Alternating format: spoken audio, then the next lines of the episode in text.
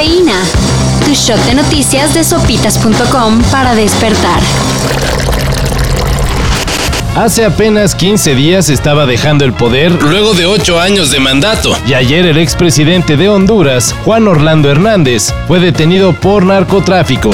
Con chaleco antibalas y las humillantes esposas que unen pies y manos y se utilizan habitualmente para los pandilleros, la detención de Hernández en su mansión de Tegucigalpa llega tras la orden de arresto que le acusa de narcotráfico patrocinado por el Estado. El exmandatario no hizo el intento por escapar y aseguró que cooperará con las autoridades de su país, Y especialmente con las de Estados Unidos. que son las que buscarán su extradición para procesarlo.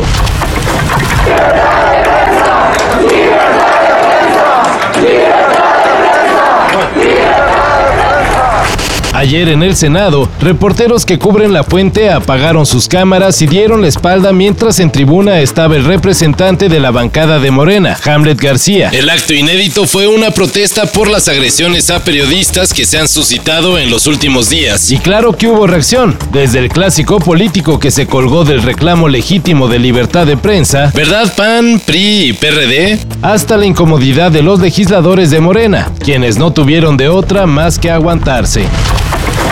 Yo siempre lo digo, si, si físicamente las lesiones me respetan, puedo ser el mejor de esta liga y, y eso es lo que busco. Aunque es la sensación en la MLS, Y en Rusia 2018 fue pieza clave. Carlos Vela confirmó que no volverá a la selección mexicana. En entrevista con ESPN, el delantero dice que es momento de los jóvenes. Yo tuve la oportunidad, no pude conseguir que México llegara más lejos que con otros jugadores, pues es momento de que ya sean otros los que intenten y que nos puedan llevar a donde otros no pudimos. Y pues ya. Esa sería la principal razón por la que no cree volver a vestir la casaca verde. Por cierto, Carlos Vela solo tiene 31 años. Así que muy don, pues todavía no está. Sin embargo, incluso ya piensa en el retiro. La verdad que no voy a forzar hasta el último minuto, que casi me saquen a patadas de, de cualquier equipo, porque no, no es lo que quiero. Quiero acabar bien, quiero acabar disfrutando. Quizá otros dos o tres añitos del MLS y ahí muere.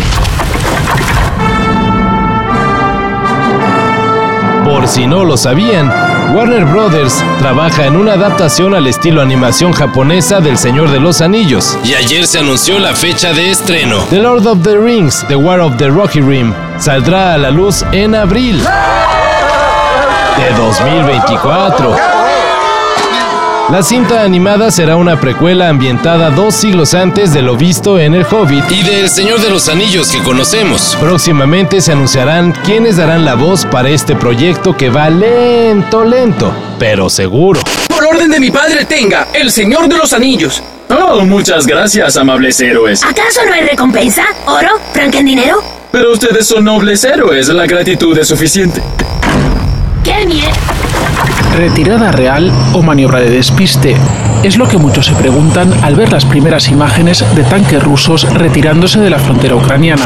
Luego de toda la narrativa de guerra que Estados Unidos solito se creó, Digo. de todas las alertas que dio sobre una inminente invasión rusa a Ucrania, Hasta fecha y hora le habían puesto. el país del vodka acabó moviendo tantito a sus fuerzas armadas para que así quede descartado Por el momento. cualquier incursión a territorio ucraniano. ¿Y ya se acabó el problema? Pues, por obvias razones, Rusia seguirá teniendo presencia en la frontera con Ucrania. Lo cual es visto con recelo por la OTAN y la Unión Europea. Así que no, en una de esas luego vuelven a ver otra inminente invasión.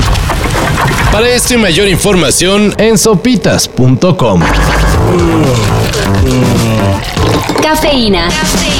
Shot de noticias de sopitas.com para despertar.